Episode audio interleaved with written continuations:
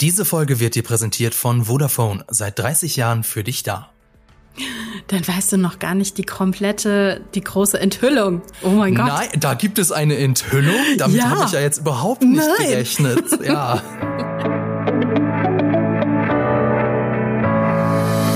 Hallo und herzlich willkommen zu Die Quadrataugen, dem Podcast über Filme und Serien powered by Vodafone. 2016 erschien eine Serie auf Netflix, die nicht nur zu einem internationalen Phänomen wurde, sondern auch eines der, wenn nicht sogar das Aushängeschild für den Streamingdienst wurde.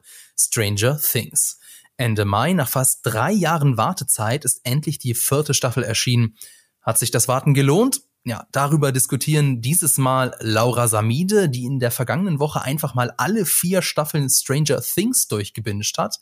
Hallo Laura. Hallo Fabian. Genau, und ich bin Fabian Douglas. Ihr kennt mich vielleicht auch als Moderator des YouTube-Kanals GigaTV Mag. Und ich habe die vergangene Woche nicht damit zurecht äh, zu Rande gebracht, alle vier Staffeln zu gucken, aber ich habe immerhin die vierte Staffel fast durchgeguckt. Da werden wir dann bestimmt auch noch heute genauer drüber sprechen. Äh, traditionell machen wir ja immer als erstes so die Eisbrecherfrage und da wollte ich mal von dir wissen, Laura, auf welches Staffelfinale hast du dich denn als letztes so richtig gefreut? Klar, Stranger Things Staffel 4 ist noch nicht das Staffelfinale, es wird noch eine Staffel geben, aber es fühlt sich doch schon ziemlich so an, als würde die Geschichte auf ein Ende zu steuern. Das, das Finale ist in Sicht. Also, welches Staffelfinale hast du dich das als letztes so richtig gefreut? Ähm, ich muss sagen, das ist tatsächlich Game of Thrones gewesen, dass ich so einen großen Hype hatte, weil ich wissen wollte, wie es jetzt weitergeht. Und danach Stranger- nie wieder. Und Wahrscheinlich. danach nie wieder. ähm, das hat mir einfach sämtlichen Lebenswillen genommen, das Ende von Game of Thrones. Ich möchte einfach, ich möchte mich nie wieder auf eine, auf eine Serie so sehr freuen und dann so sehr enttäuscht werden. Nein, ich glaube, ich glaube, Str äh, Stranger Things, jetzt die vierte Staffel, die gehört definitiv auch zu den, zu den Serien, wo ich extrem viel Vorfreude hatte. Okay, das äh, klingt ja schon mal gut. Es ist natürlich so, Game of Thrones, das war 2019, ne? Das ist halt auch schon, das ist doch, ist das nicht sogar genau das Jahr gewesen, in dem auch die letzte Staffel, also die dritte Staffel von Stranger Things rausgekommen ist? Die erste ein meinst du? Zufall. Nee, nee, nee, 2019 war nicht die erste. 2019 war, wenn, Die dann zweite? die dritte. Also jetzt haben wir alle Was? Staffeln durch. Jetzt gehe ich noch mal auf, auf Wikipedia. äh, hier steht Season Stimmt. 3 2019. Schau's mal, so lange ist das schon her. Ernsthaft? Das kommt mir Ja. nicht so lange her vor. Ja. Echt? Krass. Ja? Ich hätte nicht schwören können, dass während der Pandemie auch irgendwann eine Staffel rausgekommen ist. Nee. Also, wenn es nicht noch irgendwie eine, eine kleine, ein Spin-off oder so von Stranger Things gegeben hätte, das wüsste ich aber, Mhm. dann nein. Ja, ähm, also ja, Game of Thrones war auf jeden Fall das letzte große Phänomen, wo sich so, so wie damals, weißt du, erinnerst du dich noch als damals, als, als Fernsehen, als es Fernsehen noch gab, als man Ja. noch Fernsehen geguckt hat, als Ja. sich so die Nation vor dem Bildschirm versammelt hat? Ja, so ja. hat sich das, glaube ich, angefühlt. So, das war das letzte Mal. du meinst, und- als wir auch alle nur ein Fernsehgerät in der Familie hatten. Genau, und, und zwei Kanäle, aber. Mhm. immerhin in Farbe. Ähm, nee, also klar gab es seitdem auch schon krasse, gute Serien, äh, über die ein oder andere haben wir ja auch schon hier in diesem Podcast geredet, aber keine Serie hatte seitdem so eine Breitenwirkung. Und ähm, es heißt ja immer, ja, XY ist das neue Game of Thrones oder XY wird das ne- neue Game of Thrones werden. Aber ich würde, also es würde mich nicht wundern, wenn es nie wieder eine Serie geben wird, die so eine Wirkung haben wird wie Game of Thrones und so sehr die Popkultur beeinflussen wird.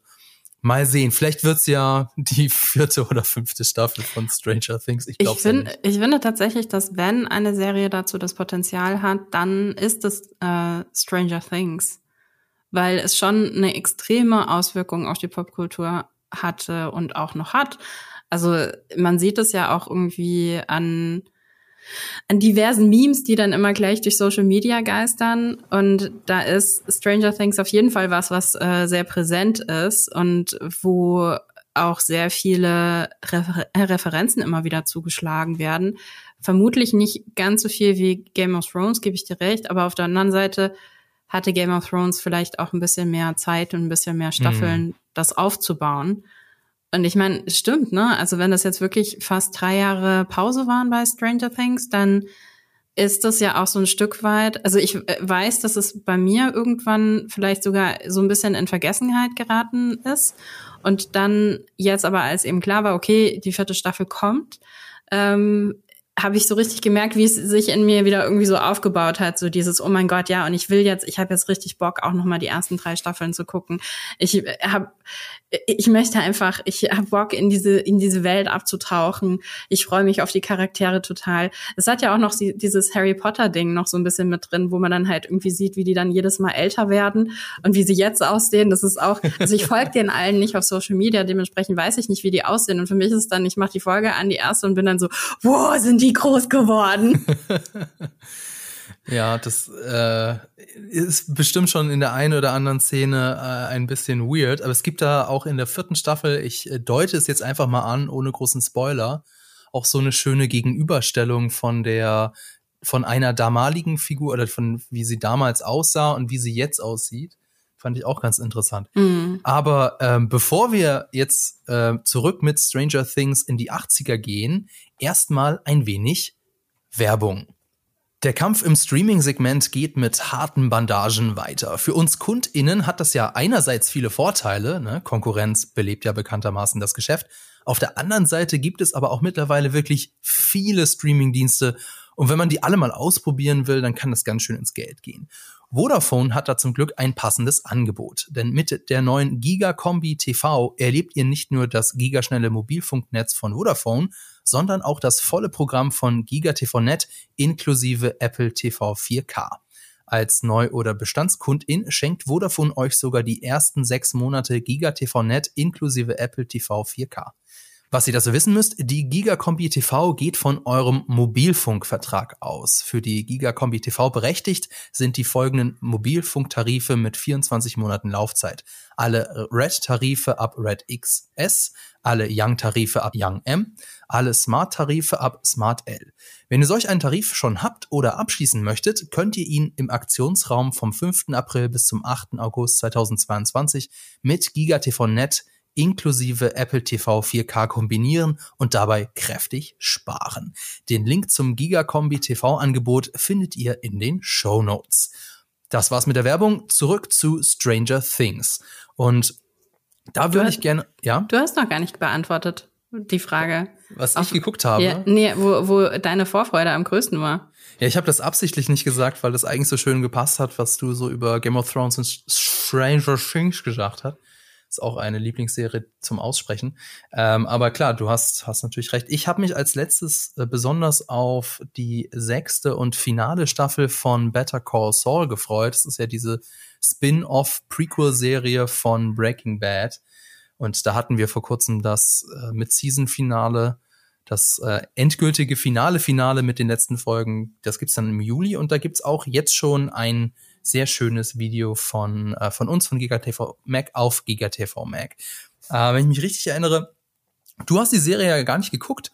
Unter anderem mhm. auch deswegen, weil du die Mutterserie, mit, weil du mit der Mutterserie nicht so warm geworden bist, ne? Ähm, ja, ich habe schon mal drüber nachgedacht, weil du mich ja des häufigeren, häufigeren, des häufigeren, sagt man das des so? Des Öfteren. Des Öfteren. Oh mein Gott, Sprache und äh, Laura heute ist eigentlich nicht so eine gute Kombination, merke ich gerade. Aber gut, dass wir einen Podcast aufnehmen. Ähm, genau, du hast mich ja schon häufiger mal gefragt, warum ich Breaking Bad, nee, beziehungsweise warum ich Better Call Saul noch nicht gesehen habe. Und es hat schon ein bisschen was damit zu tun, dass ich Breaking Bad und jetzt werden mich wieder alle dafür hassen, aber ich finde, es ist äh, eine überbewertete Serie. Ähm, Okay, ja. das lassen wir jetzt mal so stehen. Ansonsten müssen wir dann eine neue Podcast-Folge drüber ja, machen. Ja, eben genau. Ähm, ich, ja, also ich fand vor allen Dingen die letzten paar Staffeln, da bin ich einfach nicht mehr so richtig mit warm geworden, bin ich nicht mehr so richtig mit mitgekommen. Und ich habe da auch filmwissenschaftliche Gründe für, aber wie gesagt, das wäre ein, ein extra Podcast. Ähm, und deshalb habe ich nie Better Call Saul angefangen. Es hat mich aber auch nicht wirklich abgeholt. Alles, was ich dazu gesehen habe, irgendwie in Trailern oder wie auch immer, war jetzt nicht so, dass ich dachte, uh, das ist eine Serie, die ich unbedingt sehen muss. Also ich glaube, das ist, hat nur bedingt was mit Breaking Bad zu tun. Ja, nun, also sie fängt halt als so 0815 Anwaltsserie an, will ich fast schon sagen.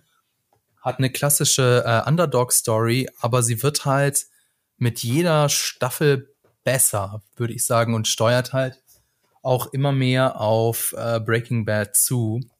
Hm. Ähm, aber sie, es gibt halt viele Parallelen. Insofern weiß ich nicht, wenn dir Breaking Bad nicht getaugt hat, ob dir eventuell auch Better Cross Hall nicht getaugt hat. Zum Beispiel die Parallele ist ja äh, die, die tragische Figur, die von einer Sympathiefigur zu einer Antipathiefigur, sagt man das so? Also die du halt am Anfang magst und dann irgendwie später nicht mehr so magst. Das ist auf jeden Fall auch eine Parallele. Insofern weiß ich nicht, ob Better Call Saul dir dann auch genauso wenig taugen würde. Aber ähm, von der Qualität des Schreibens her und auch was so die Detailversessenheit äh, gibt, also es gibt immer so kleine Details, da, da so, so eine Woche später so, hey Moment, dieses eine, was da gesagt wurde, das ergibt jetzt voll Sinn, weil XY. Und das habe ich so in anderen Serien noch nie gesehen. Und äh, eventuell werden wir da auch heute noch mal zu sprechen kommen, weil ähm, Stranger Things, äh, also nee, anders. Better Call Saul ist eine sehr intelligente Serie und Stranger Things ist vielleicht anders intelligent, sag ich mal. Mhm. Ähm, aber du hast, du hast ja gesagt, du hast dich so sehr auf die erste Staffel gefreut und da wollte ich äh, auf die auf die neue Staffel gefreut. Und daraus schließe ich einfach jetzt mal messerscharf, dass dir Stranger Things auch schon von Anfang an getaugt hat. Ja. Was, ähm, was hat denn für dich Stranger Things ausgemacht oder äh, war, was hat dich da so reingezogen? Ganz verschiedene Sachen. Also ich fange mal an mit ähm, Kamera und Farbspiel. Ich finde, Stranger Things ist, was Kamera und Farbspiel angeht, außergewöhnlich in dem, was man sonst irgendwie so sieht, nicht nur auf Netflix, sondern auch auf anderen Streaming-Diensten. Und das erinnert mich oft daran, dass ich also es ist äh, sehr cineastisch teilweise. Ich will jetzt nicht sagen, dass es außergewöhnlich ist, weil es nicht in dem Sinne außergewöhnlich ist, sondern es werden sehr viele Sachen reproduziert und es werden sehr viele Sachen auch zitiert, was ja auch wieder, ähm, was ja auch wieder schön ist, was ihr jetzt gerade nicht seht, liebe äh, ZuhörerInnen da draußen, ist, dass Fabian jetzt seinen Hund auf den Schoß genommen hat und versucht, den Hund zu beruhigen, weil er nämlich, glaube ich, ein paar Pappsachen zerstört hat in der Zwischenzeit. Ja, genau. ähm, also hier bekommt ihr nämlich nicht nur die größten Insights in Serien und Filme, sondern auch ungefragt Erziehungstipps, äh, wenn ihr, wenn ihr einen Welpen habt. ähm, wenn euer Welpe auf eurem Schoß eingeschlafen ist, dann lasst den bloß schlafen und weckt den nicht auf, so wie ich, weil danach findet ihr das doof, dass er aufgeweckt wurde und zerlegt euch die Wohnung. Aber das, äh, da muss er jetzt durch und da muss ich jetzt auch durch. Und da müssen wir jetzt alle hast, durch.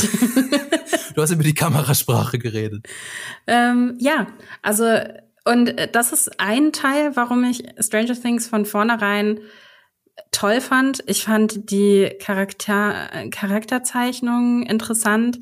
Ich mochte natürlich, ich bin ein Kind der 80er. Ich mochte diese diese unglaublichen Anspielungen an die 80er von vornherein.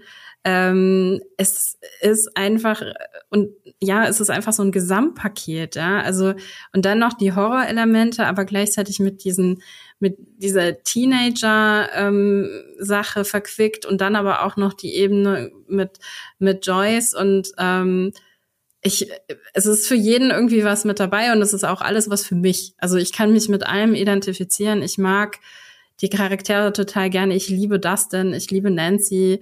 Ähm, also ich war sehr, sehr schnell hooked und wollte dann ich glaube, ich habe die erste Staffel auch relativ schnell hintereinander zweimal mir angeschaut, weil ich dann immer wieder was Neues nochmal gefunden habe und einfach Bock drauf hatte, da irgendwie nochmal einzutauchen in, in diese, ja, in, in diese ähm, dann doch irgendwie für Netflix damals, ähm, heute immer noch sehr bildgewaltige Serie.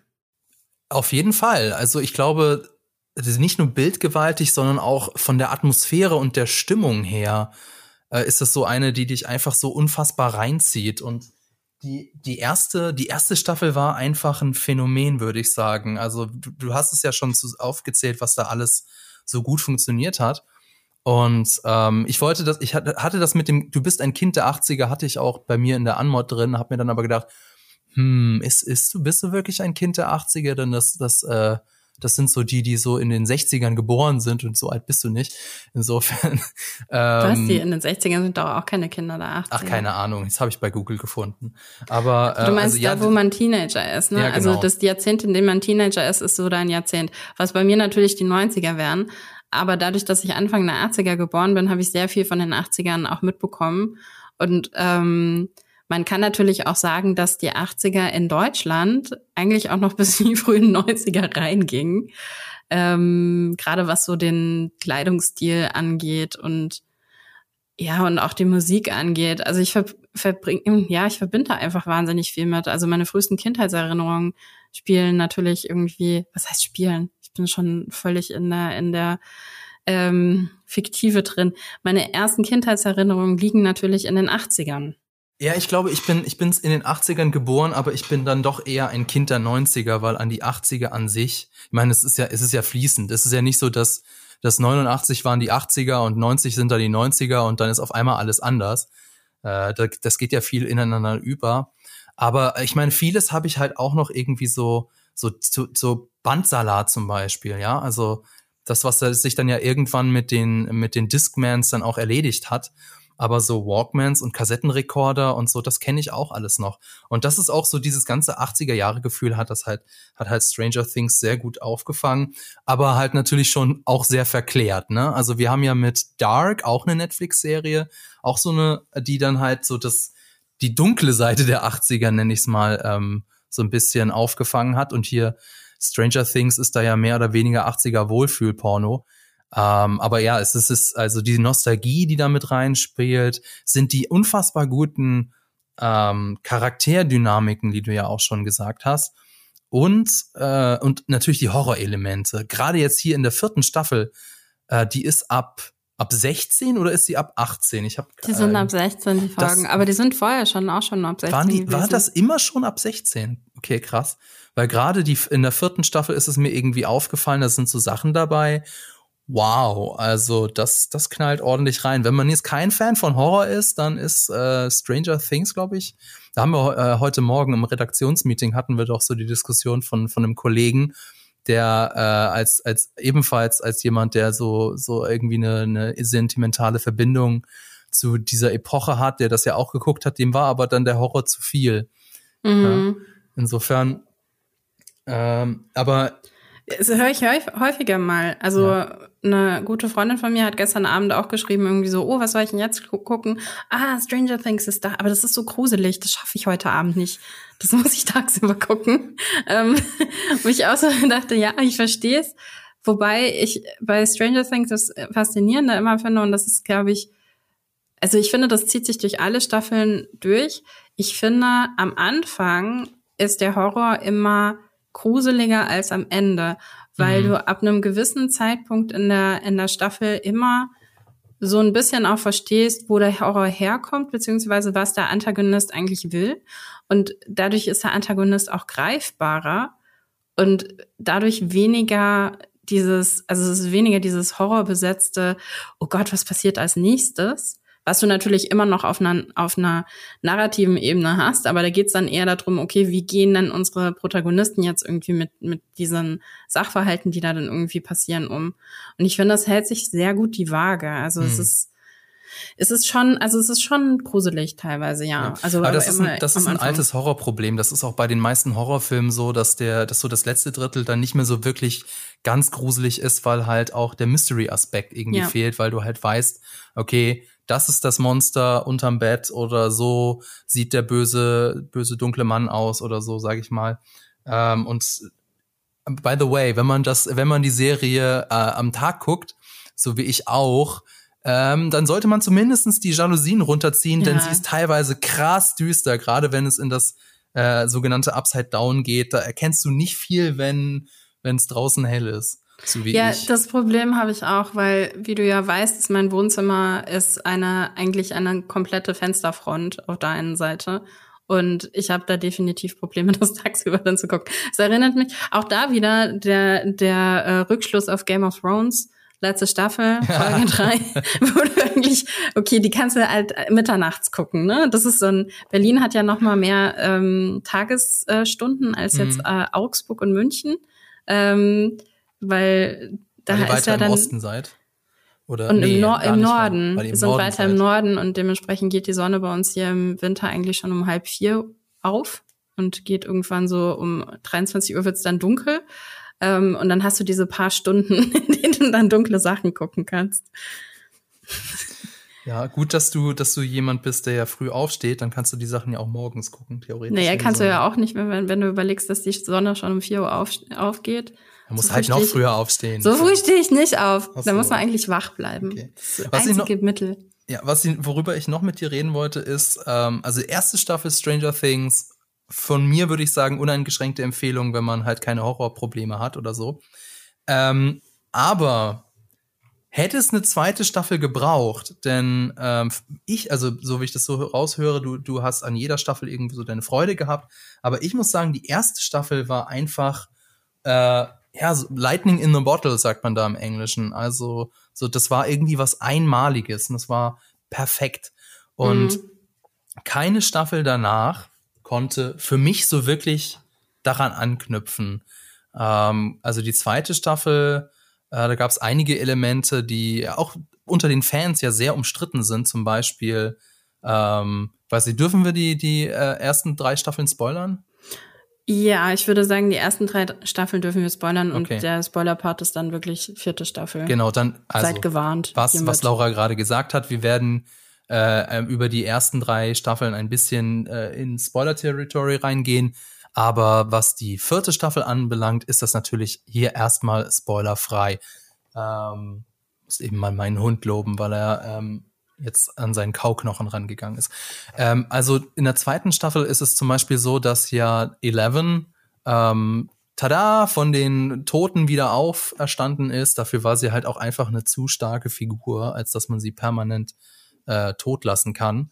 Und dann geht sie ja auf so eine Art Selbstfindungstrip, wenn du dich erinnerst. War das? Aber sie war doch gar nicht tot in der ersten Staffel. Das Ist sie war ja nicht- schon nein, Ende nein. der ersten Staffel klar.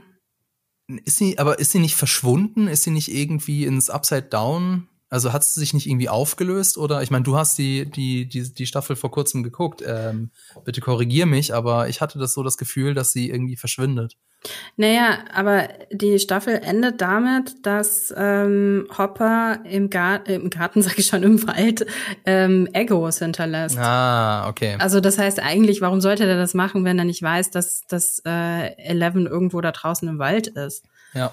Also eigentlich war es in, schon klar. Aber das ist ja, es ist ja sowieso grundsätzlich die Frage, ne? War ähm, Stranger Things nicht ursprünglich irgendwie auf eine Staffel angelegt und ähm, jetzt sind die anderen Staffeln, kommen halt so ein bisschen ja noch on top drauf. Hm.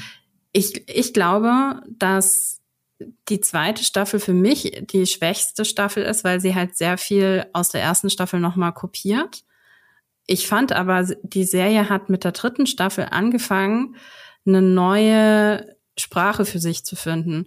Und mir ist jetzt beim nochmal anschauen, öfters mal ist es mir so gegangen, dass ich so dachte, uh, krass, was hat das jetzt wohl noch mit der, was hat das noch mit der ersten Staffel zu tun? Was hat das noch mit, mit äh, dieser doch sehr überschaubaren ähm, Tragödie, die da in Hawkins stattfindet, zu tun? Jetzt ist ja alles auf einmal viel größer und Hm. Ähm, jetzt kommt irgendwie noch der Kalte Krieg irgendwie mit rein und ähm, auf der anderen Seite denke ich mir, aber das ist ja auch, macht ja auch nur Sinn, ne? Also die Charaktere werden älter, das Weltgeschehen kommt jetzt irgendwie noch mit rein. Ähm, für mich ist das alles schlüssig und ich gebe dir recht. Also ich finde, die zweite Staffel ist schwächer als die erste, sehr viel schwächer, weil die erste Staffel eben aber auch so unglaublich brillant war. Und ich finde, ab der dritten Staffel nimmt die Serie wieder Fahrt auf. Und ich meine, dann jetzt spoilerfrei über die vierte Staffel. Ich finde, die vierte Staffel ist fantastisch. Okay, ich würde es, ich glaube, ich sehe es ein bisschen anders, beziehungsweise dann muss ich da gleich mal nachhaken. Also zweite Staffel, klar, schwächer, aber halt immer noch sehr unterhaltsam. Ich glaube, mich hat das gar nicht so gestört, dass sie so die erste Staffel wiederholt beziehungsweise kopiert hat, dadurch, weil die halt auch einfach so gut war. Und dann kommt die dritte Staffel und äh, wie gesagt, ich habe die nur einmal geguckt, die dritte Staffel, aber irgendwas hat mich daran gestört. Und ich glaube, einer der Gründe, warum mich die dritte Staffel irgendwie genervt hat, ist, dass ähm, einige der Figuren nicht mehr normal miteinander kommunizieren können, sondern sie kommunizieren eigentlich nur noch, indem sie sich gegenseitig anschreien. Also ähm, damit meine ich zum Beispiel Hopper und äh, Joyce, Joyce Byers, ja. die ja viel Screentime zusammen haben in der dritten Staffel und die kommunizieren eigentlich nur noch miteinander, indem sie sich anschreien, was mhm. auf Dauer ein bisschen anstrengend wird. Aber warum war das denn für dich die dritte Staffel dann wieder eine Steigerung? Du hast gesagt, sie ähm, war, war das, weil, weil sie, weil sie größer wird oder woran lag das? Es lag wirklich, also bei der, bei der zweiten Staffel, warum ich denke, dass es wie so eine Kopie war von der ersten, ist halt, dass es immer noch in der gleichen in der gleichen Region spielt. Ne? Also es ist immer noch okay, ähm, das, das Gate, das Tor zum Upside Down ist immer noch offen. Dementsprechend ähm, ist da immer noch die Möglichkeit, dass da eben Sachen durchkommen und da kann man irgendwie noch mal weiterzählen und noch mal wiederholen, was eigentlich schon passiert ist. Ne? Also das will dann noch mal derjenige ist, der in der zweiten Staffel unter ähm, unter den Einfluss gerät des Upside Downs, war für mich halt so ein bisschen so, okay, A, wie, wie viel Pech kann man dann eigentlich haben als Person? ähm, und dann aber auch, weil er ist ja natürlich am längsten im Upside Down gewesen, aber er ist nicht der Einzige gewesen, der im Upside Down war. Also es ist nicht so unbedingt ähm, aus der Narrative äh, kann man nicht unbedingt erschließen, warum es ausgerechnet jetzt wieder ihn trifft. Und in der, was ich an der dritten Staffel mochte, ist, dass die Charaktere anfangen, sich nochmal neu zu erfinden. Vor allen Dingen Eleven, die dann halt eben ähm, auch ja zu sich selbst findet und auch versucht, irgendwie ein eigener Mensch zu werden. Und ich fand diese Reise sehr schön. Und ich muss auch sagen, dass ich die ähm, die Geschichte irgendwie mit äh, Max und, und Billy in der dritten Staffel, ich mochte die einfach. Und ich kann mir vorstellen, dass das nicht jeder das Horrorelement mag, aber für mich war das auf jeden Fall wenigstens noch mal was was Neues. Es war nicht mehr, es war nicht mehr die Kopie dessen, was wir in der ersten Staffel schon mal gesehen haben, sondern wir gehen jetzt hier noch einen Schritt weiter. Ähm, nicht nur die Protagonisten entwickeln sich weiter, sondern auch die Antagonisten entwickeln sich weiter. Ähm, wir, wir tauchen auch noch mal mehr in dieses 80er Jahre Ding rein. Ne? Es wird noch es wird noch bunter. Ähm, wir haben diese neue Location irgendwie mit dieser Starcourt Mall, ähm, die ja sehr 80er ist. Wir haben diese, wir haben einen neuen, neuen Charakter, ähm, gespielt von Maya Hawk. Ähm, ich finde die Dynamik zwischen zwischen äh, allen, die da in diesem Ice Cream Parlor und zu dieser ganzen zu dieser ganzen Truppe gehören, einfach wahnsinnig lustig. Also ich habe das wahnsinnig genossen. Und wo ich bei dir bin, ist tatsächlich die, die Dynamik zwischen Hopper und Joyce, die war anstrengend, auf jeden Fall. Ich habe es jetzt beim, beim nochmaligen Schauen nicht mehr ganz so anstrengend empfunden wie beim ersten Mal. Vielleicht, weil ich auch weiß, dass es dann einfach vorbei ist.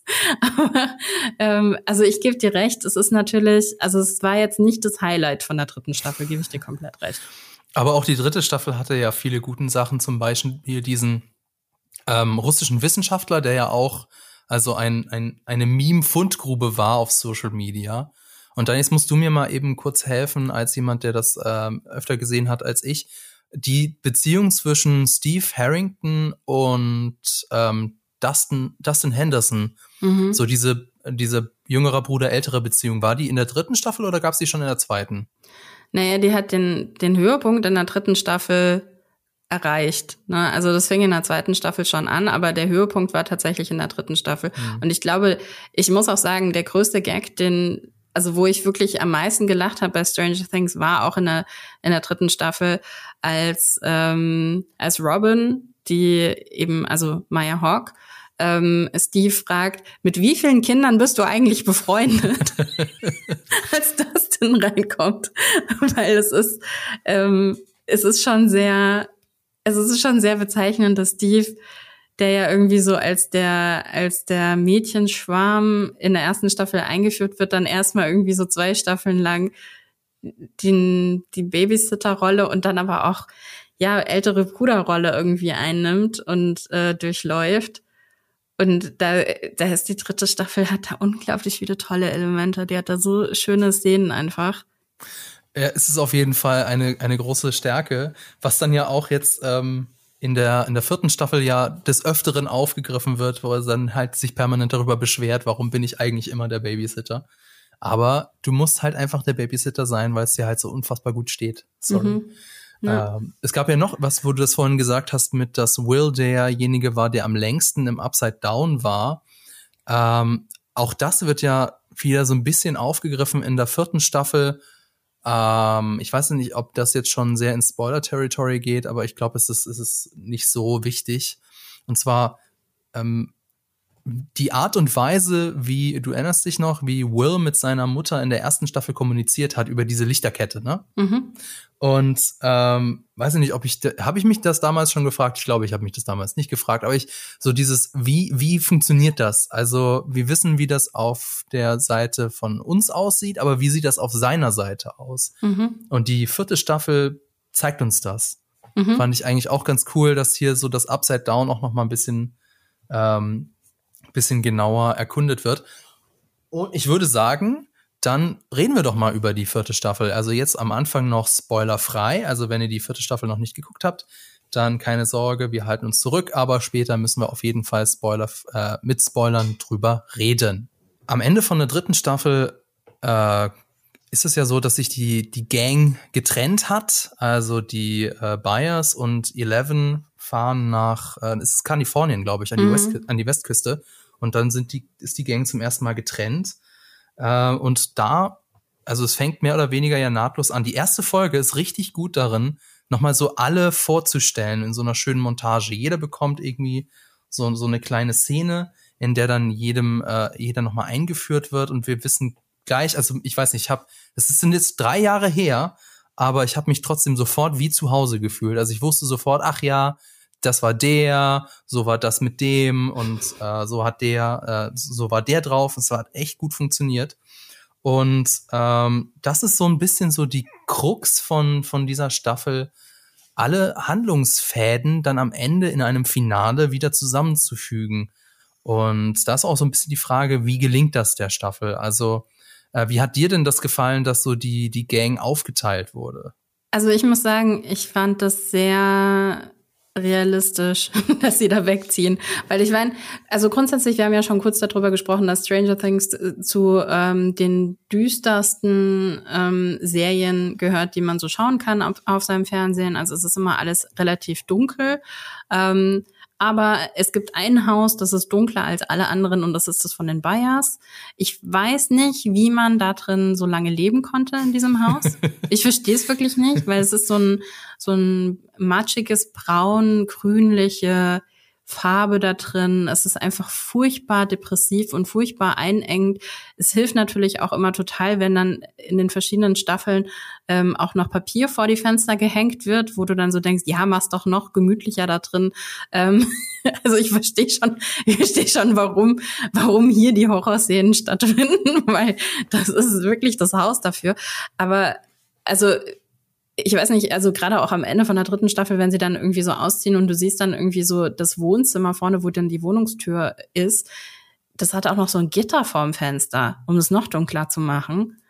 Und du denkst dir wirklich, ja, zieht aus, bitte, bitte zieht aus. Ich freue mich so sehr für euch, dass ihr jetzt halt nach Kalifornien zieht und hoffentlich einfach mal ein bisschen mehr Sonne in eurem Leben habt, weil das habt ihr verdient. Und ähm, also ich gebe dir recht, also ich glaube, ich habe mich dann zwischendrin kurz gefragt, ist der Anfang von der ersten Folge der vierten Staffel werden da deshalb auch nochmal alle vorgestellt, weil natürlich die Showrunner wissen, okay, wir haben jetzt einfach drei Jahre dazwischen gehabt, wir müssen jetzt nochmal kurz, nicht jeder hat jetzt nochmal kurz unsere Zusammenfassung auf GigaTV Mac geguckt, nicht jeder hat ähm, nicht jeder hat, wie ich vorher jetzt nochmal alle Staffeln durchgebünscht, sondern wir müssen die Leute auch da abholen, wo sie gerade sind. Und ähm, ich fand das auch sehr geschickt gemacht. Aber zu deiner Frage zurück, die Frage war ja eigentlich, wie findest du das, dass sie so getrennt sind? Ich finde es erstmal gut, weil es auch wieder neue, es gibt wieder neue Narrativen, ne? Also ähm, auch für, also gerade jetzt, es dreht sich ja sehr viel um Eleven ähm, am Anfang. Was macht es mit Eleven grundsätzlich? Ich meine, das ist ja eine der großen Fragen, auf die wir jetzt auch die ganze Zeit gewartet haben wenn jemand wie Eleven groß wird und völlig traumatisiert daraus gerät in die Welt und noch dazu erst sozusagen Superheldinnenkräfte hat, die dann aber auch noch verliert. Was macht das mit diesem Menschen? Und da finde ich, da stellt sich Stranger Things sehr, sehr geschickt und sehr genau an am, in der vierten Staffel, um da mal einen genaueren Blick drauf zu werfen. Und dazu finde ich es auch gut, dass es eine räumliche Trennung zwischen ihr und eigentlich ihrem ihrer Comfort-Person gibt. Ähm, also äh, Mike, der ja irgendwie immer der der die Person ist, die immer an sie geglaubt hat und immer da war, um sie zu bestärken und umso geschickter, auch dramaturgisch, ihr diesen Comfort mal wegzunehmen und zu gucken, okay, was passiert jetzt? Was passiert denn jetzt? Also wie, wie entwickelt sie sich dann jetzt einfach? Ja, ähm, es gibt neue, neue dramaturgische Möglichkeiten. Also klar, Eleven ist äh, die, also die zentrale Figur von, von dem Ganzen und es ist eigentlich auch ja nicht nur auf einer, also charakterlichen Ebene schlau, schlau sie da aus Hawkins rauszuziehen, sondern natürlich auch irgendwie ähm, auf einer, also ich, sie ist, sie ist eine Superheldin, hast du schon gesagt. Und es ist halt ein bisschen blöd, wenn du eine einzige Superheldenfigur hast, also quasi, wenn du irgendwie eine normale Teenie-Geschichte erzählst und eine der Figuren ist dummerweise Superman. Ich glaube, das schränkt dich auch so dramaturgisch ein, was du so wirklich erzählen kannst. Insofern wurden ihr ja äh, in, am Ende von der dritten Staffel ja die Kräfte weggenommen. Und äh, sie hat sie auch zu Beginn der vierten Staffel immer noch nicht, auch wenn sie das gerne manchmal so hätte, um so dem Schulmobber den Schulmobbern so eins auszuwischen. Ähm, ich glaube auch deswegen, äh, ja, klar wurde sie da so ein bisschen rausgezogen, um halt so die, die, die Gang, die dann in Hawkins zurückgeblieben ist, um ihr so ein bisschen mehr auch Spannung zu verleihen. Ähm, aber mir gefällt nicht alles, was dann, was stattdessen kommt. Also zum, zum Beispiel Jonathan, der hat ja äh, einen neuen besten Kumpel und der Storystrang auf der Seite von Amerika gefällt mir deutlich weniger als das, was halt in Hawkins abgeht. Mhm. Aber vielleicht ist das auch gemein, denn Hawkins ist halt das Zentrum der Geschichte. Und da äh, haben wir halt auch wieder den, den nächsten großen Bösewicht der Serie, der so ein bisschen mich an Freddy Krueger erinnert hat. Jetzt nicht vom, vom Aussehen, sondern so quasi vom Modus operandi, sondern er taucht ja so in die, äh, in die Gedanken seiner Opfer ein kein Spoiler hier an der äh, an der Stelle, sondern das äh, ist schon ganz am Anfang so und äh, du hast dann so so sag ich mal so deine schlimmsten so ein bisschen albtraummäßig und du hast so deine schlimmsten Ängste wirst du äh, wird dir wird dir wieder gespiegelt, was auch echt schön kreativ visuell gezeigt wird. Ähm, ja, und insofern ist halt die habe ich mich so gefragt, haben sie das nur getrennt, ähm, haben sie das nur getrennt, damit halt die in, in Hawkins irgendwie äh, länger dran rätseln müssen oder warum? Also das fand ich nicht ganz überzeugend. Naja, aber es ist ja auch eine Tradition von der Serie, dass ähm, bis zu einem gewissen Grad die Truppen immer einzeln voneinander recherchieren. Und ich glaube, und das wird sich halt jetzt noch in der vierten Staffel zeigen, wie, wie sie das halt eben auflösen. Ähm, ich finde, eine der Stärken von Stranger Things ist, dass sie es nie bis zu dem Punkt treiben, wo es halt einfach wirklich nervt. Also so in Sachen Informationsvorsprung der einen Gruppe versus der anderen Gruppe. Ähm, es gibt sehr viele Filme und sehr viele Serien, die ähm, dramaturgisches dann eben so aufziehen, dass du als Zuschauerin weißt natürlich ja schon, du bist ja bei allen, bei allen mit dabei. Das heißt, du hast auch einen Informationsvorsprung gegenüber bestimmten Protagonisten, die das dann halt eben, die nicht daran teilgehaben haben, haben ähm, ähm, teil so heißt das, ähm, und dann so noch im Dunklen tappen, ja. Und ich finde, Stranger Things macht das richtig, dass die zum richtigen Zeitpunkt aufeinandertreffen, dass es nie so übertrieben ist, dass halt, was weiß ich, Joyce und, und äh, Hopper wissen halt irgendwie das jetzt schon irgendwie über das Upside Down, währenddessen die Kids wissen das jetzt schon und die kommen zur richtigen Zeit zueinander, ohne dass wir irgendwie denken, oh mein Gott, ist das nervig. Ähm, und jetzt wird sich das halt in der vierten Staffel, und ich glaube, das kann man ja auch spoilerfrei sagen, weil wir ja wissen, okay, da folgen ja jetzt noch zwei Folgen am 1. Juli. Ähm, jetzt sind wir noch nicht komplett am Ende dieser Reise. Das heißt, wir wissen noch gar nicht, wie sich das alles zusammenfügen wird. ich gebe dir recht. Ich finde diese ganze ähm, diese diese ganze Geschichte um Jonathan mit seinem seinem neuen Freund und der kalifornischen und der äh, kalifornischen Surfer-Mentalität. Ähm, ja, ja, es ist halt da. Ne? Ist jetzt ja, ja, ist jetzt auch da. Ist irgendwie so ein ja, ist so ein Comedy Relief, wird da irgendwie so eingesetzt, der neue Freund. Ich weiß gar nicht, wie er heißt. Ähm, es funktioniert nur so bedingt für mich, da gebe ich dir recht. Ich glaube, ich habe andere andere Momente in der vierten Staffel gehabt, wo ich so dachte, hm, ich weiß nicht, ob mich das jetzt gerade so brennend interessiert, wo es für mich nicht so vorwärts ging mit der Geschichte. Das sind nicht nur die, die Surfer-Vibes gewesen, die, die mich da ein bisschen abgelenkt haben. Sondern? Ich weiß nicht, ob ich das jetzt schon hier sagen will, ob das ist eigentlich okay. ein bisschen in den Spoiler-Teil jetzt rein, glaube ich. Okay, gut, dann ähm, ist das äh, für den Spoiler-Teil. Aber dann würde ich gerne auch noch ein bisschen was Positives über die vierte äh, Staffel sagen, weil ich, es klang jetzt so, als sei ich hier so der Negative. Also, ja, ich bin immer der Negative eigentlich, aber es klang jetzt so, als würde ich das alles doof finden. Ich muss sagen, ich bin tatsächlich ein bisschen von der vierten Staffel beeindruckt. Also es sind jetzt erstmal nur sieben Folgen aber die haben halt eine Gesamtlaufzeit von über neun Stunden. Also jede Folge geht über eine Stunde, eine Stunde 15. Ich glaube, die letzte geht anderthalb Stunden.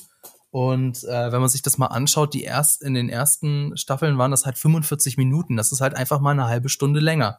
Insofern ist es auch jetzt äh, ja nicht verwerflich, dass Netflix da die vierte Staffel zweigeteilt hat. Wahrscheinlich sind sie da mit den Special Effects nicht hinterhergekommen. Und du hast schon, schon angesprochen, die ähm, im Juli kommen dann die letzten beiden Folgen, sind dann nur noch zwei, aber die haben dann Laufzeiten von anderthalb und zweieinhalb Stunden. Also eigentlich bekommen wir so eine Art ja, Spielfilm am Ende. Und nicht nur das ist so wirklich beeindruckend im, im, so im Serienbereich, sondern ähm, die, die vierte Staffel war halt auch einfach unfassbar teuer. Also ich habe äh, eine Summe von 270 Millionen Dollar gelesen. Das ist schon krass viel im, äh, im Serienbereich. Also irgendwie war noch, also es sind jetzt klar, jetzt äh, Äpfel und Birnen miteinander vergleichen, aber ähm, Red Notice war ja irgendwie so der teuerste Film aller Zeiten für Netflix und also Stranger Things ist deutlich teurer geworden und das sieht man auch. Also sieht alles wirklich überzeugend aus. Die die ähm, die Locations sehen toll aus, ist alles toll gefilmt, äh, sieht auch teuer aus und die Effekte sind für eine Serie auch wirklich richtig fantastisch. Äh, das wollte ich einfach nur mal hinterher schieben.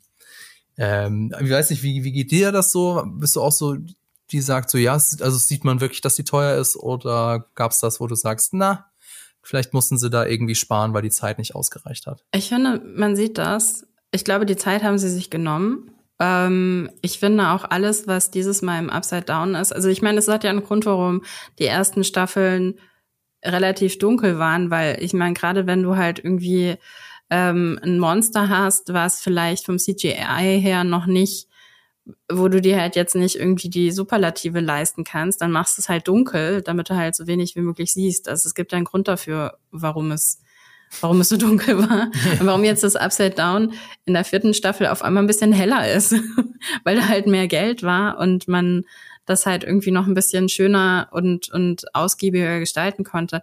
Ich muss ganz ehrlich sagen, ich finde, der, der ähm, Upside-Down-Platz, an dem jetzt viele Sachen in der vierten Staffel spielen, den finde ich fantastisch. Ich saß wirklich da und habe gedacht, irgendwie so jeder einzelne Shot gerade, den könnte ich mir so, den würde ich mir gerne so an die Wand hängen. Also es sieht einfach mhm. so toll aus. Und da sind wir wieder bei dem, was sie ja auch in den ersten Staffeln auch schon irgendwie so toll gemacht haben. Also nicht nur die Atmosphäre, die halt irgendwie zu den Bildern passt, sondern auch, dass sie, und wie gesagt, das ist jetzt alles nichts Neues. Es ist nicht, das sind jetzt nicht komplett die innovativsten, ähm, die innovativsten Kameraeinstellungen, die du haben kannst. Aber es ist einfach, es ist einfach, also es ist, ja, es ist immer schwierig, das zu sagen, weil es so am Ende natürlich eine Geschmacksfrage ist. Ich finde, es ist geschmacklich sehr hochwertig. Ja, also mhm, es sieht einfach, ja.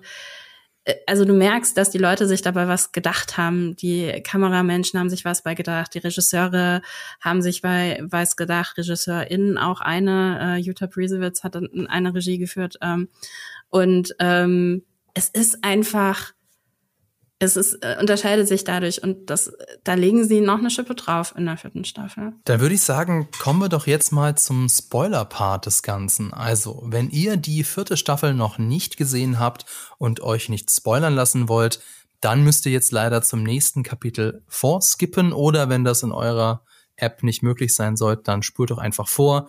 Timecode in der Folgenbeschreibung. Also, Spoiler, Spoiler, Spoiler. Ähm, Genau, du wolltest doch, ähm, haben wir im Vorgespräch auch schon gesagt, es gab ja diese eine Folge, die dir so, so gut gefallen hat. Ähm, über die wollten wir noch ein bisschen näher sprechen. Das ist die vierte Folge, die heißt Lieber Billy. Und in dieser Folge geht, äh, ja, wird eben gezeigt, dass eine der, der Gang, die äh, Mad Max, also Mag, Maxine, die ist äh, auch ein Ziel von, von dem neuen Bösewicht, von Wegner. Und ähm, ja, das äh, ist eigentlich schon ziemlich tatsächlich sehr berührend gemacht und eigentlich auch sehr erwachsen für, für so ein junges Mädel. Und zwar ähm, hat die halt vor Augen, okay, auch ich könnte die nächste sein, die stirbt. Und ich gehe jetzt, äh, gebe, gehe jetzt damit um, indem ich Abschiedsbriefe schreibe. Was, was echt also was, was sehr berührend war. Ich weiß nicht, das war, das war wahrscheinlich auch das, was dich mhm. so, was dir so gut gefallen hat, oder? Unter anderem, also dieser komplette, ja, also der komplette Storystrang ähm, mit, mit Max ist, äh, macht die vierte Staffel, äh, die vierte Folge wirklich zu nochmal was Besonderem.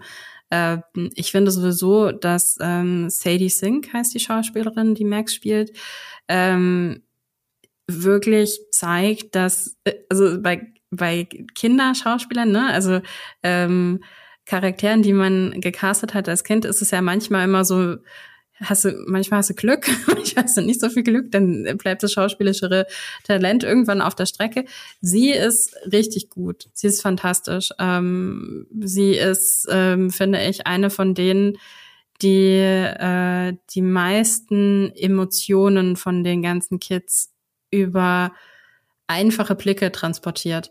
Und dann kannst du eben so eine Rolle, wenn du so eine, so eine Schauspielerin dahinter hast, dann kannst du so eine Rolle natürlich auch irgendwie diese Narrative geben, die schon sehr viel auch von ihr abverlangt, weil sie einfach über minimale Mittel ähm, spielen muss, dass sie versteht, dass ihr Ende naht. Ähm, sie versteht, dass sie natürlich auch ja auch eine gewisse Hoffnung noch hat, ähm, dass sie vielleicht was an ihrem Schicksal ändern kann. Ähm, sie versteht aber auch, was das für eine Auswirkung auf die um sie herum haben ähm, hat, äh, dass, dass sie eventuell jetzt sterben wird, weil sie ja auch schon mitbekommen haben, dass es halt ist ja noch nicht mal ein schöner Tod, das ist ja ein absolut furchtbarer Tod, den äh, Wegner da ähm, den, den Menschen antut.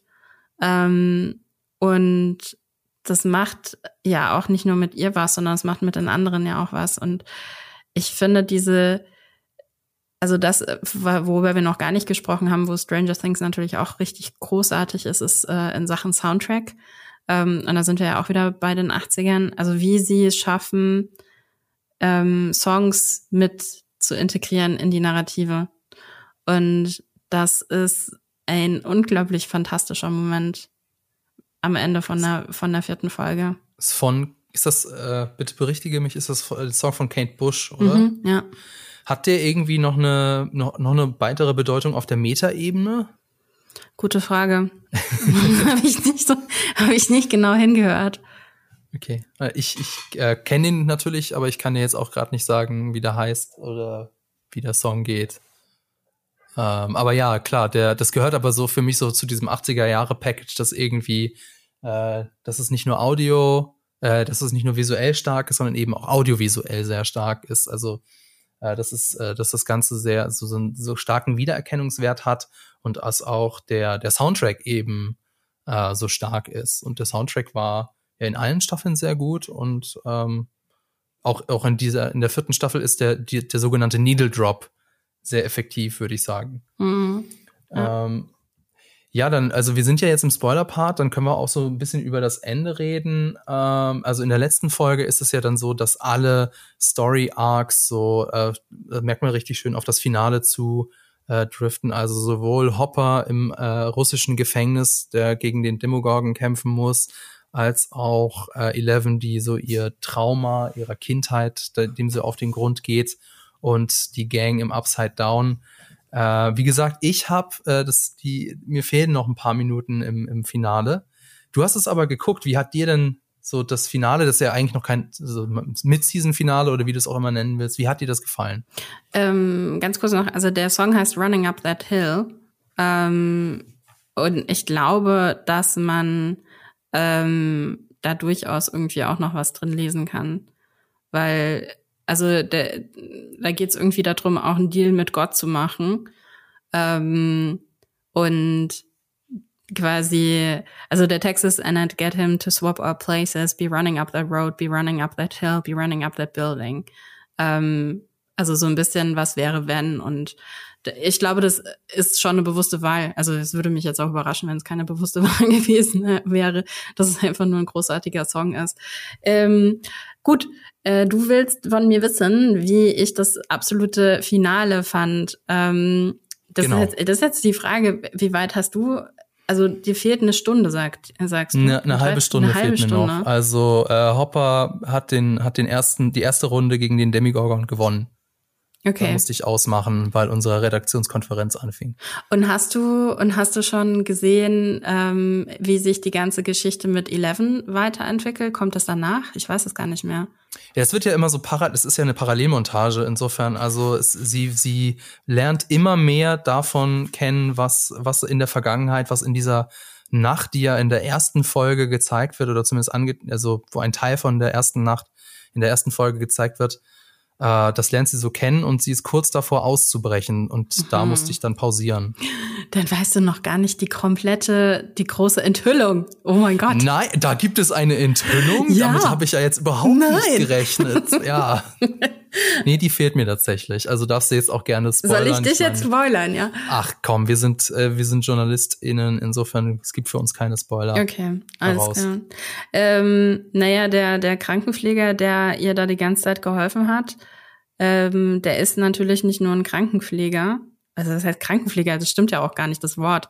Das ist ja kein Krankenpfleger, das ist ein ein Angestellter in diesem Labor. Ähm, er hat ja, er hat ja schon mal ein bisschen getroppt, dass es ein ein One gab in dieser ganzen Konstellation von, von genau. ähm, Menschen. Äh, er ist der Erste. Ha! Das, also ich, ich wette ja nicht, weil wer wettet, der hat zu viel Geld. Aber wenn ich wetten würde, dann hätte ich auch gewettet, dass er äh, One ist. Und es, er ist aber nicht nur One, er ist noch was. Was ist er denn? Er ist auch Wegner. Okay, er sieht nämlich ziemlich gruselig aus. Das habe ich mir schon. Okay, das hätte ich jetzt nicht damit gerechnet, und jetzt, dass er auf, Und jetzt kommt noch was. Er ist auch der kleine Sohn von dem Dude, der in das Haus gezogen ist. Ah, warte, was ist mit der ist ins Koma gefallen, ne? Ja, also ja, der stimmt, der ist nicht gestorben, sondern ins Koma ja. gefallen, ich erinnere mich. Ja, ja, okay. Muss ich mir eventuell mal angucken, das weiß ich noch nicht so. muss, weiß ich noch nicht genau, wie ich das finde. Also, es, es, klingt, es klingt ein bisschen too much auf dem Papier. Aber ja, vielleicht kriegen sie es ja gut. Hin. Es funktioniert für mich. Es funktioniert tatsächlich. Ich muss auch sagen, also es, Hut ab an die Autoren der vierten Staffel, weil ich bin echt gut da drin, Sachen immer schon vorne von vornherein irgendwie zu sehen und zu denken, oh, der hat aber jetzt ein prägnantes Gesicht, der spielt bestimmt noch eine Rolle. Und ich habe das bei dem kleinen Jungen auch schon gedacht. Ich habe gedacht, okay, also die Frau und, und die Tochter sehen ähm, normal, normal aus und der kleine Junge hat aber, den siehst du nur ganz, ganz kurz und der hat so ein krasses Gesicht einfach und so krasse Augen. Und ich war nur so, ist das, echt, haben die den jetzt, haben die den so gecastet? Und dann spielt er gar keine Rolle. Das kann ja eigentlich nicht sein. Der hat so ein krasses Gesicht. Da müssen wir noch mehr mitmachen. Was ist da los? Den will ich häufiger sehen. Und ja, genau. Und dann bekommt man ihn auch noch mal zu sehen. Ähm, also, aber trotzdem Hute ab da dran, weil ich habe das nicht alles so zusammengekriegt und vielleicht genau deshalb hört sich das auf dem Papier zu viel an und dann ist es aber in der Serie genau richtig, weil es nämlich dazu führt, dass du so denkst, Scheiße, die haben das echt alle, die haben alle Fäden in der Hand gehabt. Von vorne bis hinten, die hatten alle Fäden in der Hand und es funktioniert und es kommt am Ende zusammen, zumindest jetzt beim ersten Mal schauen, ne, also mal schauen, wie, wie sich das nochmal entwickelt, wenn man nochmal ein bisschen Abstand hat und drüber nachdenkt. Aber beim ersten Mal schauen war ich so, ja, okay, das ist, das ist auch, und, und es ist zusätzlich noch eine Geschichte, die mich emotional irgendwie abholt, weil ich verstehe, ich verstehe auf jeden Fall so ein bisschen auch wie, wie Eleven natürlich dann darauf reagieren muss und wie, ähm, wie diese Konstellation auch ist. Ich hatte ja vorhin schon mal was getroppt, was, was ich nicht so geil fand in der vierten Staffel, ne? Mhm. Ich muss sagen, für mich hat dieses Ganze ähm, mit Eleven im, im Labor, jetzt Projekt Nina, hat für mich, es waren die uninteressantesten Momente. Immer wenn wir wieder zu Eleven im, im Wasserbecken gegangen sind und ähm, sie wieder in ihrer Vergangenheit da irgendwie rumgestochert hat, war ich schon immer so, ja, okay, ich verstehe, dass wir da jetzt durch müssen und es ist auch mega relevant natürlich für die Geschichte und ja, ja, ja, auf jeden Fall, aber es interessiert mich gerade überhaupt nicht, weil ich will wissen, was mit den anderen passiert. Ähm, und Maxes Geschichte ist halt einfach so viel, also Wegner auf der anderen Seite und, und das, was Max erlebt und was Nancy und die anderen erleben, ist halt einfach so viel spannender in der vierten Staffel. Mhm. Ähm, und deshalb finde ich es ganz gut, dass eben dass sich das dann trotzdem gelohnt hat, dass wir da mit, mit Eleven nochmal irgendwie durch diese ganzen Sachen durchgegangen sind. Und jetzt Frage an dich, weil für mich hat das, das hast du ja vorhin auch schon kurz angedeutet, für mich hat das gar nicht so gut funktioniert, dieses jüngere, ältere. Also es hat für mich wieder auf einer intellektuellen Ebene funktioniert, dass ich verstehe, ah, okay, klar, Eleven ist halt in den Erinnerungen ist sie natürlich noch klein, so wie in der ersten Staffel. Aber das wechselt sich dann ab irgendwie mit ihr als äh, Erwachsenere, also auch noch nicht erwachsen, aber erwachsenere Teenagerin. Ähm, und dann wechseln die ganz oft irgendwie zwischen, zwischen CGI von Millie Bobby Brown und, ähm, und echter Millie Bobby Brown. Funktioniert das für dich? Also sie, also man sieht natürlich, dass es, dass sie da irgendwie mit CGI rumgebastelt haben, aber ich fand für eine Serie so dieses die Aging fand ich schon irgendwie nett. Also so den äh, den Effekt, dass sie, wenn sie äh, an einem Spiegel vorbeiläuft, dass man halt im Vordergrund die Millie Bobby Brown hat, also Eleven im, im Körper der Millie Bobby Brown und dann im Spiegel ist halt äh, Eleven zu sehen, wie sie aussieht, wie sie aussehen würde, wenn sie jetzt noch, ähm, keine Ahnung, elf oder zehn oder wäre oder wie auch immer. Ähm, und äh, ja, ha, habe ich das CGI gesehen? Ja, natürlich, aber äh, ich fand es trotzdem cool. Aber was hat dich jetzt konkret gestört? Wahrscheinlich weniger das CGI, sondern hatte ich das äh, abgelenkt oder was war dein? Ja, mich hat das, ja, mich glaube ich, mich hat das sehr abgelenkt immer dieser Wechsel und ich, wie gesagt, ich verstehe die Idee dahinter. Ne? Also die Idee dahinter ist ja auch, sie taucht in ihre Erinnerungen ein und natürlich ist sie sie selbst in ihren Erinnerungen, weil es ist ja, also es ist so ein bisschen wie wenn du ins, ähm, ins Pensive bei, bei Dumbledore irgendwie so reindroppst in die Erinnerungen von anderen Leuten, dann bist du ja auch irgendwie mit deinem Hier und Jetzt sozusagen in den Erinnerungen drin, ähm, also mit deinem gealterten Selbst. Und dann gehst du in die Vergangenheit und wenn du dich selbst dann sehen würdest, dann würdest du dich jünger sehen. Und mhm. dann gäbe es auch beide im Raum. Aber irgendwie dieser Wechsel, ich weiß nicht warum, ich, es hat mich echt teilweise rausgeholt. Und dann habe ich angefangen, so drüber nachzudenken, ist das CGI jetzt eigentlich gut oder nicht gut? Und dann war ich so, ja, aber es ist ja eigentlich, es ist schon gut, es ist schon gut genug, es sieht gar nicht nach CGI aus. Und alleine wenn ich, und ich bin ja nicht mal so ein, ich bin ja keine Person, die sich so schert irgendwie um gutes oder schlechtes CGI. Mir ist es ja meistens mhm. relativ latte. Ähm, und dann frage ich mich halt immer, ähm, wenn mich das so rausholt, dann funktioniert da ja irgendwas nicht. Also dann holst du mich aus einer Narrative raus, obwohl ich überhaupt gar nicht empfänglich normalerweise bin für diese Überlegungen. Ja, also das ist wahrscheinlich das, was dein CGI ist, sind meine Plotholes. Wenn ich irgendwie, wenn mir Plotholes auffallen, dann ist davor irgendwas schiefgelaufen. Dann ja. äh, war offensichtlich die, die Story nicht so engaging. Mhm, also ich glaube, mir ging es da genauso wie dir, dass äh, dass, mit, dass sich das ein bisschen gezogen hat. Also es hat, ich, ich hatte das nicht an vielen Stellen, so wo ich so dachte, so okay, die Folge ist ein, eine Stunde und 15 Minuten lang, das ist jetzt aber irgendwie 15 Minuten zu viel. Nee, finde ich gar nicht. Gerade in den ersten Folgen haben sie das echt gut gefüllt und das äh, geht auch echt, äh, ja, wie im Flug vergeht die Zeit. aber an anderen Storysträngen merkt man es irgendwie doch. Und bei äh, Eleven ist so einer der Storystränge. Ich glaube, es liegt an, an verschiedenen Sachen. Zum einen ist irgendwie von Anfang an, für mich zumindestens klar, wohin die Reise geht, nämlich die Reise geht dahin, dass sie die ihre Kräfte wieder bekommt, früher oder später. Und dann ähm, war irgendwie auch klar, dass so diese Re Rekontextualisierung von Eleven am Anfang, also dass sie vielleicht doch böse ist oder ein Monster ist oder was auch immer, dass das auch nicht ganz wahr, dass das nicht so ganz, äh, ja, dass das nicht so ganz stimmen kann. Hm. Und dann war ich auch mehr so, ja, jetzt zeigt halt, wie es wirklich war oder so. Also der, so der Weg dahin war, war nicht so ganz interessant. Mhm.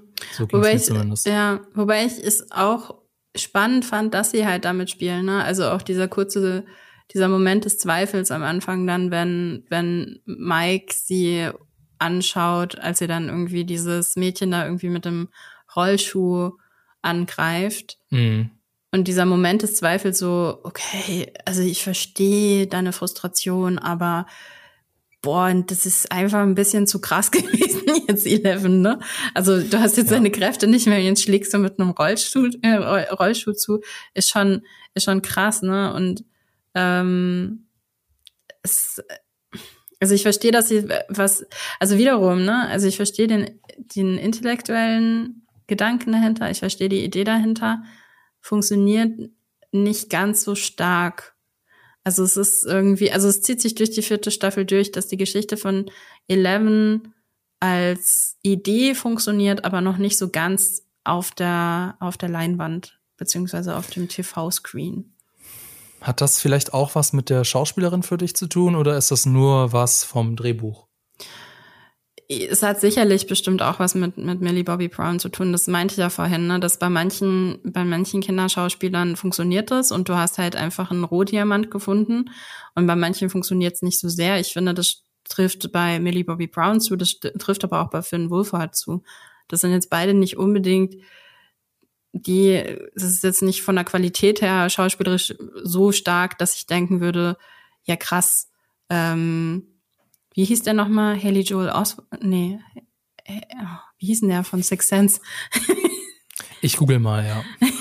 Also es ist nicht so auf diesem, auf diesem Kaliber oder auch meinetwegen auch Daniel Radcliffe irgendwie von, äh, also Harry Potter, ähm, wo du ja auch irgendwie merkst, irgendwie, also er ist schauspielerisch nochmal ein anderes Kaliber als die anderen beiden.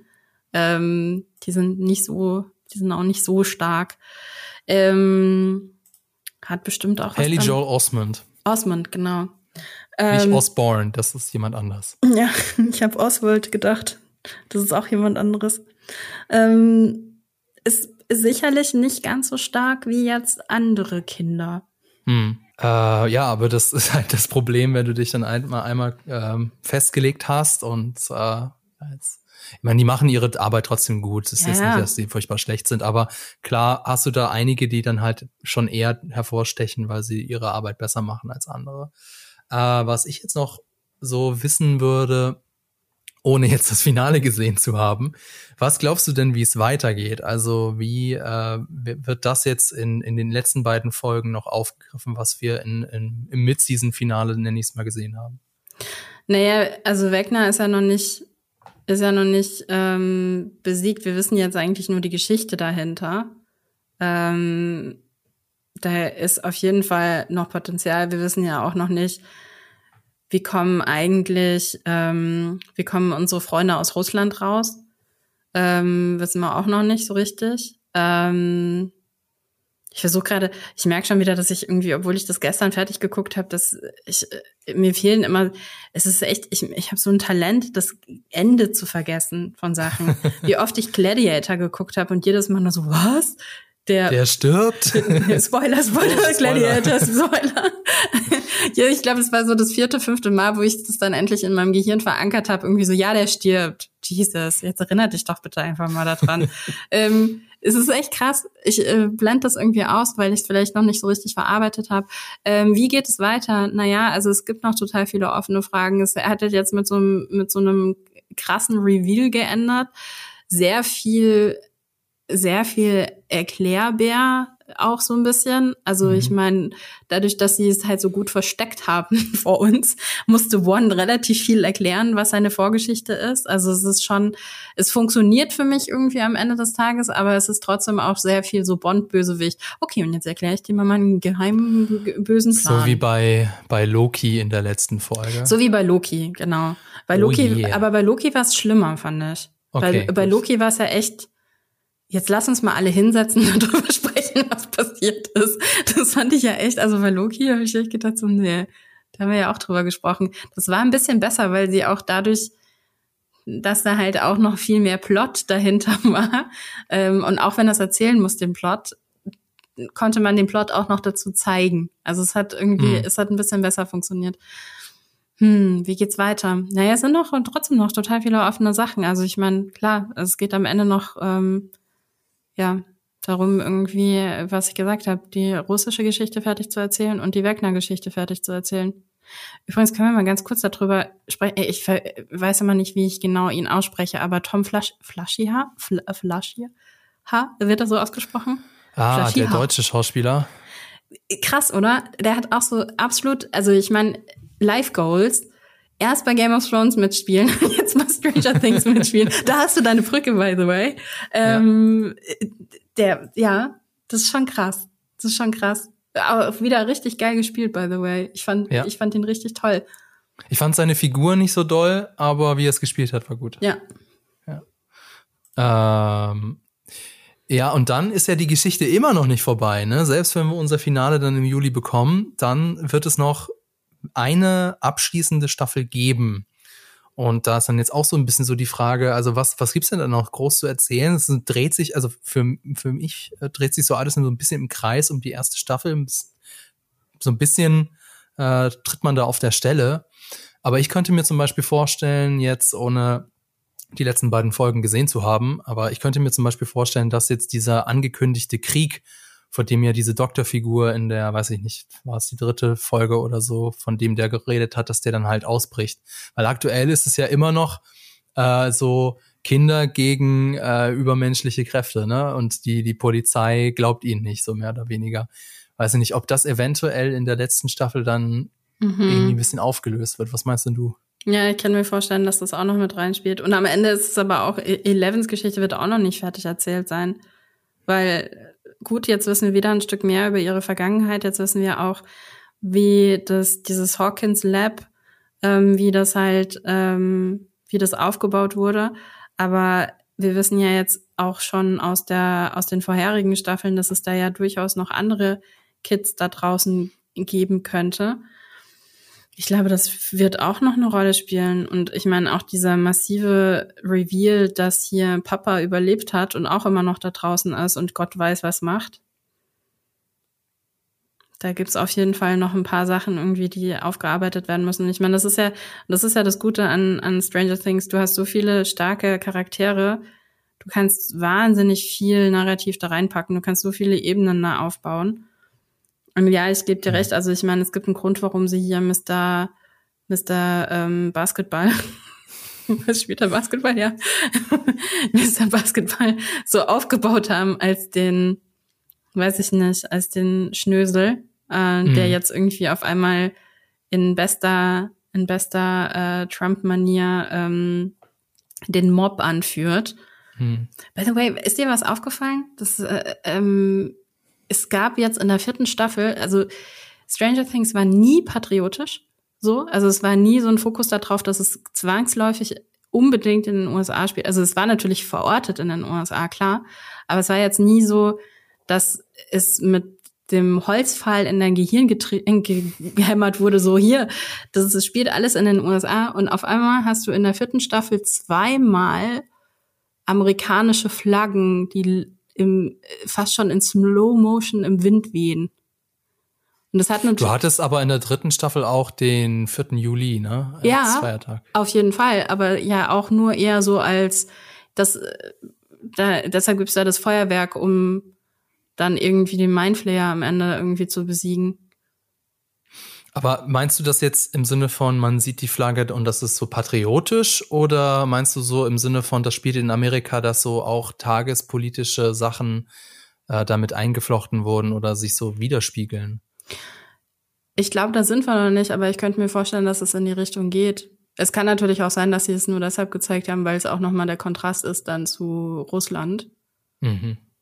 Das ist ja auch, also ich meine, tagespolitisch, ne, auch nochmal interessant, irgendwie 80er Jahre Kalter Krieg, ähm, wie man da jetzt mit umgeht. By the way, ist dir aufgefallen, das spielt ja, also vierte Staffel spielt ja ähm, 1986 im März. Mhm. Also wir sind kurz vor Tschernobyl. nee, ist mir, es ist mir, das ist mir nicht eingefallen, aber es ist mir eingefallen, dass es mein Geburtsjahr ist. Aber ja, das kommt auch noch. Vielleicht hat das ja irgendeinen Zusammenhang. Man mhm. weiß es nicht. Ob sie da irgendwie so die Geschichte umschreiben. Weiß nicht, ob sie sich das trauen, aber könnte man machen. Ja, es gibt, ja, Geschichte umschreiben, Geschichte nutzen. Ja. Oder sie ignorieren es. Oder sie ignorieren es. Genau. ja, es spielt einfach zwei Jahre später und uh, we don't talk about it. Mhm. Könnte auch sein. Ja. Also, ähm, also ich merke, da ist ja noch ordentlich was übrig, was man äh, thematisieren, was man erzählen könnte. Also du freust dich auf jeden Fall, oder? Ja, also ich bleib dabei. Das ist ähm, immer noch eine meiner absoluten Lieblingsserien es ist, es ist so eine Wohlfühlserie, die man halt einfach auch mal abends angucken kann, also in der viel drinsteckt, so über das man nachdenken kann. Aber man muss nicht. Also, äh, also was die Serie wir haben jetzt sehr viel darüber geredet, was die Serie ist. Was die Serie Stranger Things auf gar keinen Fall ist, ist subtil, finde ich. Also gerade in der vierten Staffel ist es mir aufgefallen, eventuell gab es das auch schon in der dritten und in der zweiten und in der ersten, aber gerade in der vierten Staffel ist mir zum Beispiel auch so der Einsatz von, von Audio-Cues aufgefallen. Also wenn zum Beispiel jemand irgendwie die Treppe runterkommt, dann wird so jeder Schritt irgendwie nochmal mit so einem zusätzlichen Geräusch äh, äh, vertont oder oder die, diese Fakes Jump Scares, wenn jetzt jemand dadam von der Seite reinkommt, so. Das ist schon also so subtil wie eine Panzerfaust, äh, sehr im Kontrast ist mir so auch aufgefallen. Der Kontrast ist mir auch auf, krass aufgefallen zu der anderen Serie, die ich jetzt vor kurzem geguckt habe, nämlich Better Call Saul. Äh, da ist es eher so, wenn du ein Detail übersiehst, dann ist es dein Problem. Ähm, aber es macht ja nichts. Ich meine, die Serie macht ja trotzdem Spaß und sie, äh, sie, sie lässt sich sehr gut weggucken und es macht Spaß, sie anzugucken. Insofern bin ich auch sehr gespannt. Also es muss sie natürlich das Finale nachholen, klar. Äh, aber ich bin auch sehr gespannt, wie sie das dann alles zusammenführen, zu Ende führen. Und dann ist am Ende wahrscheinlich Netflix sehr traurig, dass diese Serie zu Ende ist. Könnte ich mir denken. Das kann ich mir auch vorstellen, ja. ja. Also ich gebe dir recht, die Serie ist wahnsinnig stilisiert, auf jeden Fall. Mhm. Ja, also würde ich sagen, dann, dann sind wir ja schon am Ende, wenn du nicht noch irgendwas äh, hast, was du loswerden möchtest. Nein. Okay, dann äh, würde ich sagen, dann war's das für dieses Mal. Wenn es euch gefallen hat, dann lasst uns doch einen Kommentar da, schreibt uns eine Rezension bei Apple Podcast oder folgt uns bei Spotify. Vielen Dank fürs Zuhören. Vielen Dank auch an dich, liebe Laura. Danke an das Team im Hintergrund und natürlich an Vodafone. Bis zum nächsten Mal im Upside Down.